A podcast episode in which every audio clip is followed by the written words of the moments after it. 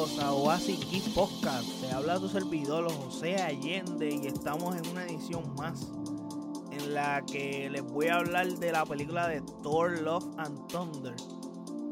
La misma que yo les había dicho que no tenía muchas ganas de ver, que las quería ver solamente porque iba a tener la aparición Christian Bell. Pues sí, ya la vi.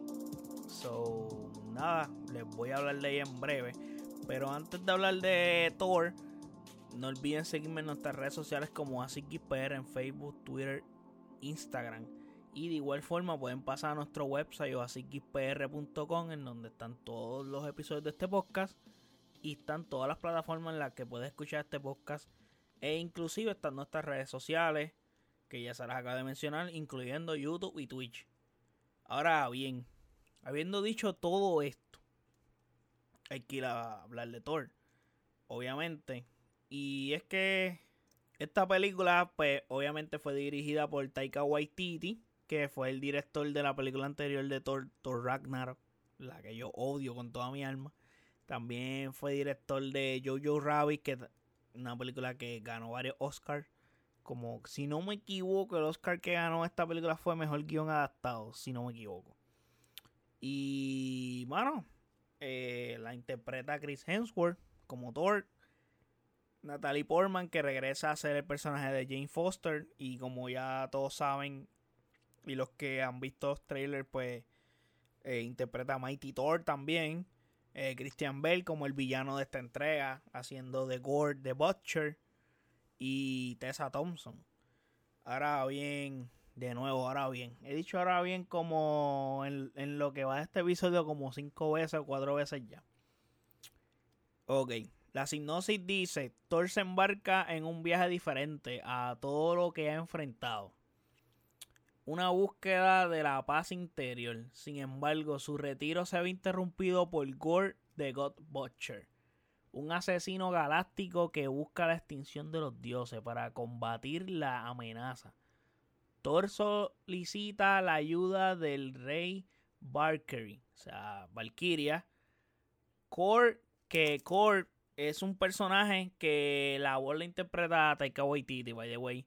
Y su ex novia Jane Foster, quien para su sorpresa inexplicablemente empuña el martillo mágico. Juntos se embarcará en una angustiosa aventura cósmica para descubrir el misterio de la venganza del dios carnicero, o sea, God the Butcher. Ok. Habiendo dicho eso, es decir que esta película me sorprendió.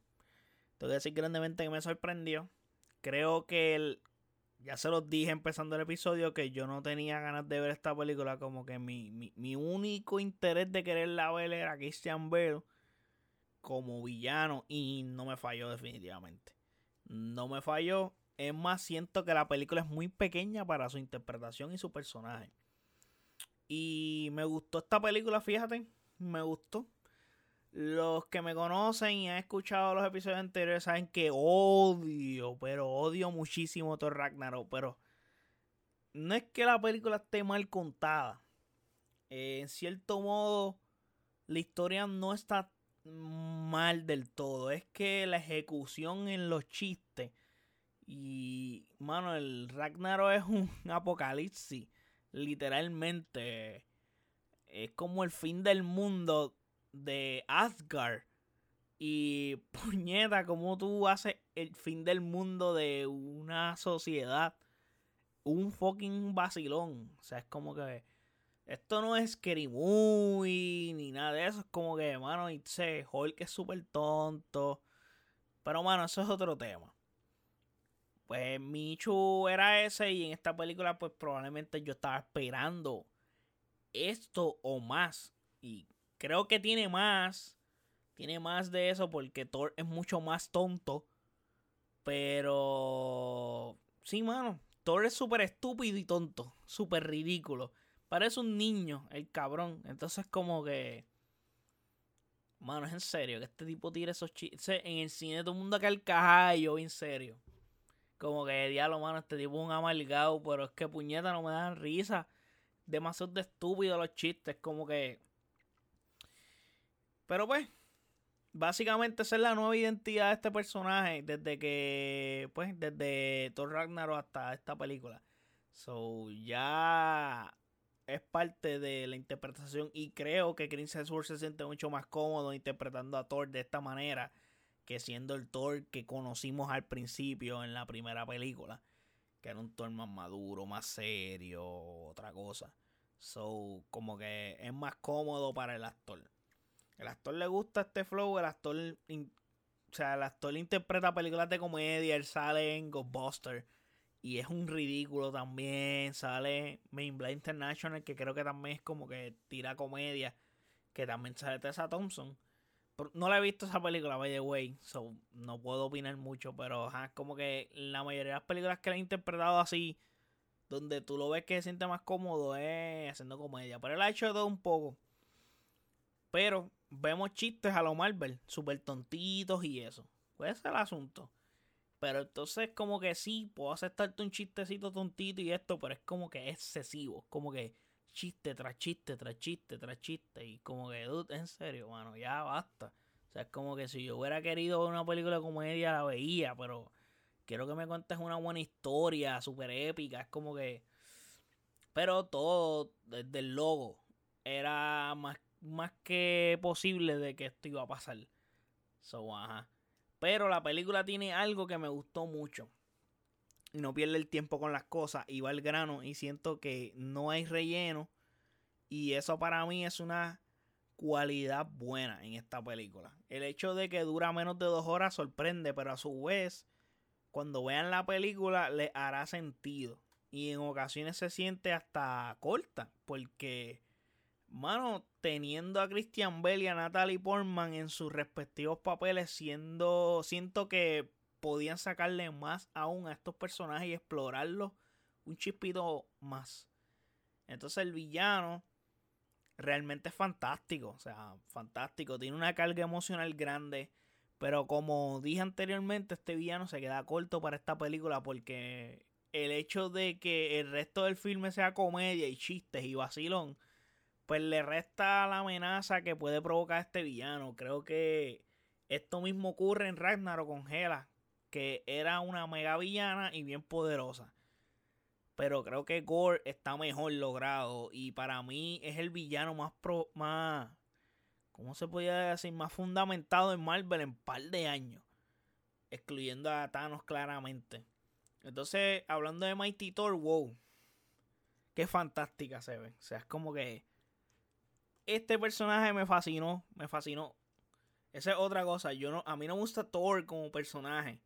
No me gusta Thor como personaje. No sé por qué. Pero no me gusta el personaje per se. Pero Mighty Thor me fascinó. Me fascinó, me encanté. Amé demasiado a Natalie Portman interpretando este personaje.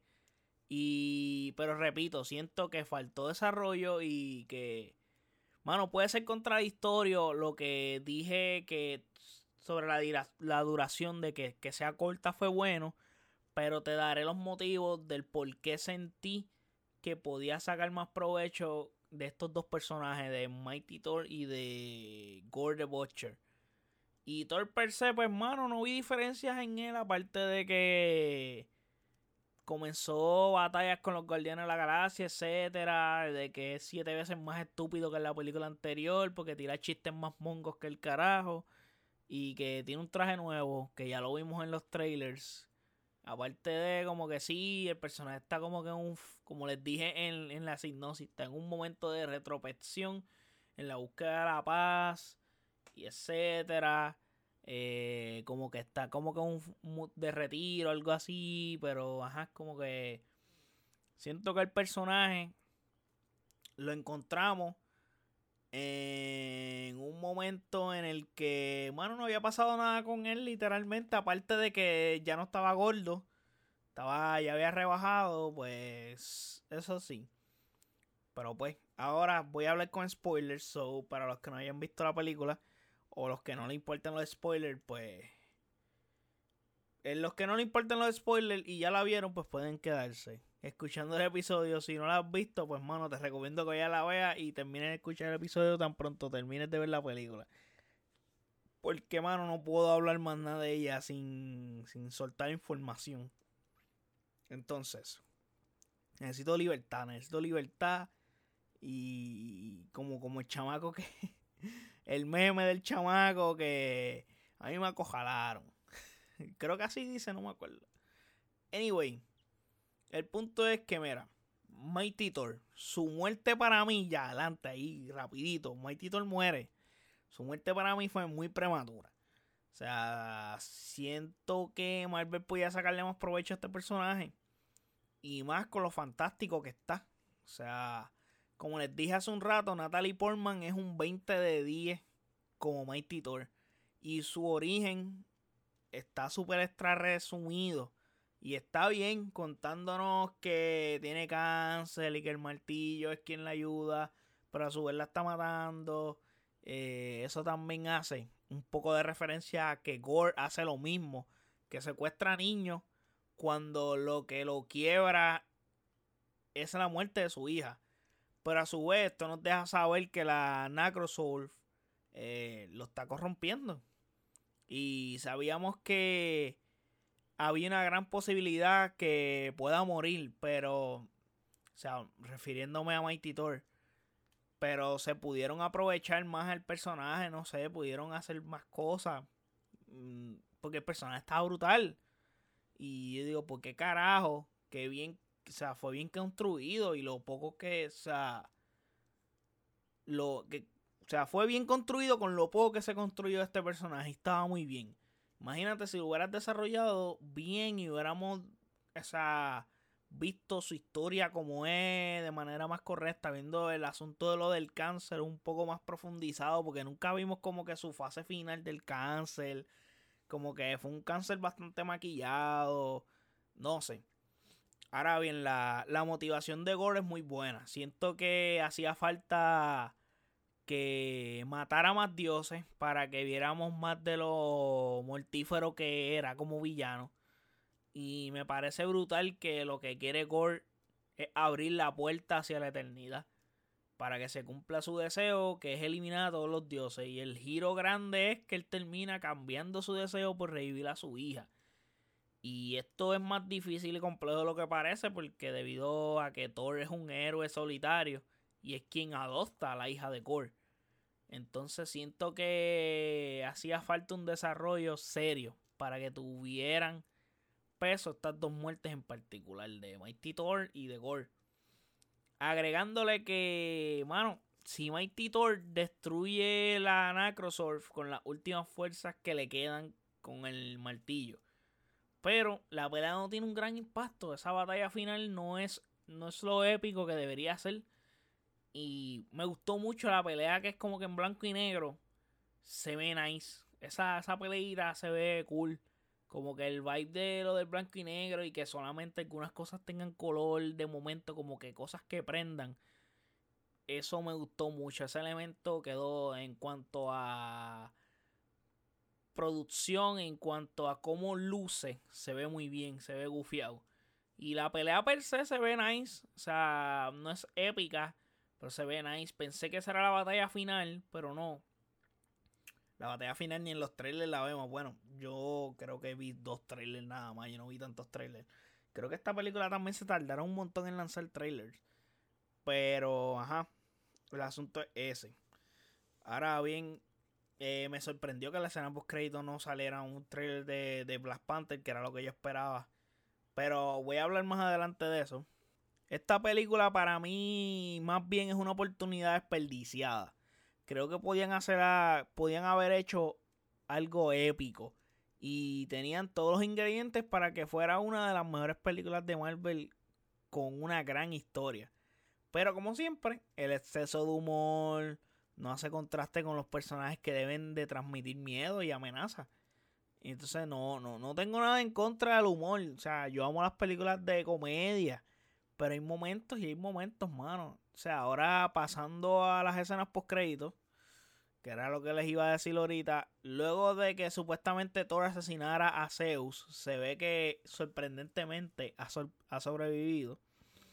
Y aquí es que hace aparición un nuevo personaje en el MCU y es nada más y nada menos que Hércules. Como todos sabemos y conocemos a través de, pues, de la mitología griega o de la película de Hércules de Disney, pues, mano, pues, ya tenemos un backstory de lo que es Hércules, que es hijo de Zeus, etc. Y eh, conocemos su historia. Pero en Marvel cambia un poco su historia y no es el Hércules tal cual como todos conocemos. Más sabiendo que Hércules se convierte en un integrante de los Avengers en los cómics. Entonces, probablemente él rivalice con Thor, porque así como que te lo pinta en esta escena post crédito. Y maybe con los superhéroes overall, porque es como que se gusta mordido. Pero luego haga las paces con ellos por su valor de héroe. Porque al final y al cabo es un héroe. Y unirse a los mismos Avengers. O sea, puede, puede ser que eso pase. So ahí tendrían maybe hasta un reemplazo del mismo Thor. En ese sentido. Y la segunda escena post crédito vemos a Jane en, en el Valhalla. Donde la recibe Hemdall. Y no sé qué signifique esto, pero a veces en Marvel los muertos regresan. Pues quién sabe si ella pueda regresar de alguna manera.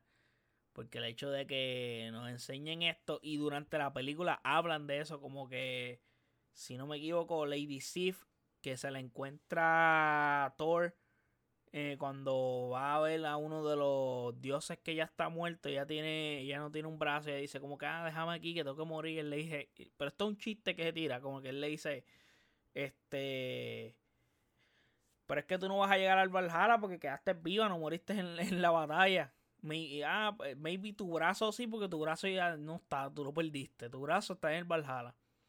Se... Luego como que explican que el Valhalla como que son las... Cuando tú mueres, tú vas a, a esa área. Como vendría siendo como el cielo, pero de los guerreros.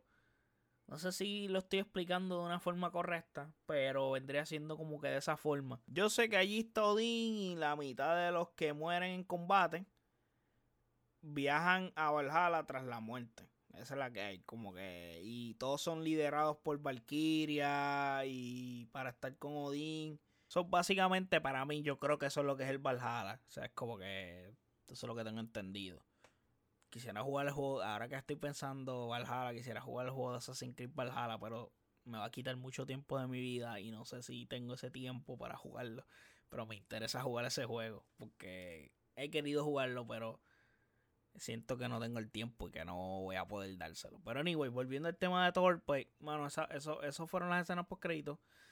Eh, fíjate, yo esperaba que nos tiraran un trailer aquí de Wakanda Forever.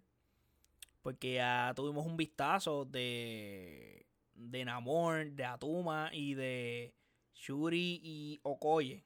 Que las imágenes están en nuestro Instagram y Facebook de Oasis Geek PR. So, pueden pasar por ahí, pueden ver esas imágenes. Que el personaje de Namor tiene algo extraño porque es como que tiene algo azteca y maya a la vez. Una mezcla de eso. Porque, ¿qué pasa? Namor existió primero que Aquaman en los cómics. By the para que sepan. So, esta vez de ese fue el que se copió. Entonces, pues, mano, pues Marvel tiene que hacer porque pues ya DC se la adelantó a, a Marvel aquí. Ya era hora, por fin. Primera vez, probablemente y única. Eh, se la adelantó a Marvel y pues lanzaron la película de Aquaman. Entonces como que tienen que tratar de diferenciar lo suficientemente este personaje. Que Namor no es como un villano per se. Él es como más o menos un anti. No sé cómo decirlo, pero ajá. Eh, y el personaje lo está interpretando un mexicano que es Tenoch Huertas. So, vamos a ver, vamos a ver cómo, cómo le va. Que este actor hizo de. No me acuerdo el nombre del personaje puñeta, pero él sale en Narcos. Creo que es el hermano o el primo de eh, Miguel Félix Gallardo, algo así. Sí, sí, Ángel Félix Gallardo es, el narcotraficante de Narco México. Narco México, importante, porque hay dos narcos en Netflix pues, de Narco México. Pues este actor. Y pues, mano, ¿qué les puedo decir? Eh, se ve, se ve bien. No se ve mal el aspecto del personaje. O sea, es un arte. Eh, todavía no es, no es una foto ni nada. vamos a ver, vamos a ver qué tal. Yo sé que hay que estar pendiente, hay que estar pendiente. So, gente, espero que les haya gustado este episodio. Me dejan saber en los comentarios qué tal les pareció la película. Si estaba bien, si está mal. Si está bien que sé que tenga tantos chistes. Si les gusta este tono de Hulk. Que, de Hulk, válgame Dios. Este tono de Thor. Y qué les, qué les pareció la interpretación de Christian Bell. Si es lo que esperaban, no esperaban. Porque Christian Bell el asunto es que es uno de los mejores actores de esta generación. No hay duda de eso. es como que el hype crece mucho más por, por el hecho de tener a Christian Bell. Y es un. O sea, Christian Bell no es como un Keanu Reeves que llegó un punto en la vida de Keanu Reeves que él aceptaba cuánto papel existía, mierda. Y entonces, ¿qué pasa? Es lo que le está pasando, creo que allí mismo Jared Leto actualmente elige como que papel, papeles malos. no es un mal actor, pero elige papeles malos y eso te, te, te, te lacera en tu carrera porque al, al tú elegir malos papeles, sé, pues, mano, no estás luciendo como actor, tus interpretaciones no están siendo sobresalientes porque el guion que te están dando es una basura, una mierda y la película que estás haciendo es más basura aún. So, tu trabajo no va a lucir bien, por más bien que tú lo hagas. El mismo Tom Hardy le ocurre en Venom. Bueno, este es mi punto de vista. Mucha gente le gusta Venom. Para mí, Venom no me gustó para nada. La primera la vi, la segunda ni me tomé la molestia de verla sí veo en que Tom Hardy hace lo mejor que puede con lo porquería del guion que tiene y lo porquería de película que está, que está saliendo. Pero Tom Hardy hace lo que puede. Y, pero por lo menos Tom Hardy, todos sabemos que es un gran actor y que le mete cabrón. Y, cuando tiene que actuar, la actúa como es. Pero, eh, pues, mano, a veces tú, tus decisiones de los, la, los papeles que te toca interpretar, pues también afectan bastante. Entonces que Christian Bell haya aceptado ser un villano en Marvel y aceptado ser este villano en particular en esta película, so, es como que es mucho que decir. Que by the way es el mejor villano de Thor, pero por mucho. Es el mejor villano que ha tenido Thor. Lo siento por Gila, que Gila lo hizo muy bien también. Y Loki lo ha hecho muy bien, pero Loki yo no lo considero un villano de Thor como tal. So, para mí Loki no es villano de, de, Thor. Que Loki es un buen villano y fue el mejor villano de todo el MCU antes de Thanos, pero para mí Loki viene siendo más un villano de los mismos Avengers que de Thor. Bueno, ajá. Pero nada, si no voy a seguir extendiendo hablando de, de estupideces aquí. So, nada, espero que les haya gustado este episodio. So, no olviden seguirme en nuestras redes sociales como Facebook, Twitter, Instagram o así Puedes ir y escuchar nuestros episodios de todas las plataformas digitales en las que estamos. Inclusive puedes escuchar los episodios en el mismo website. Y puedes seguirnos en nuestras redes que están ahí, que ya se las acabo de mencionar, incluyendo YouTube y Twitch. Así que muchas gracias. Chequeamos. Bye.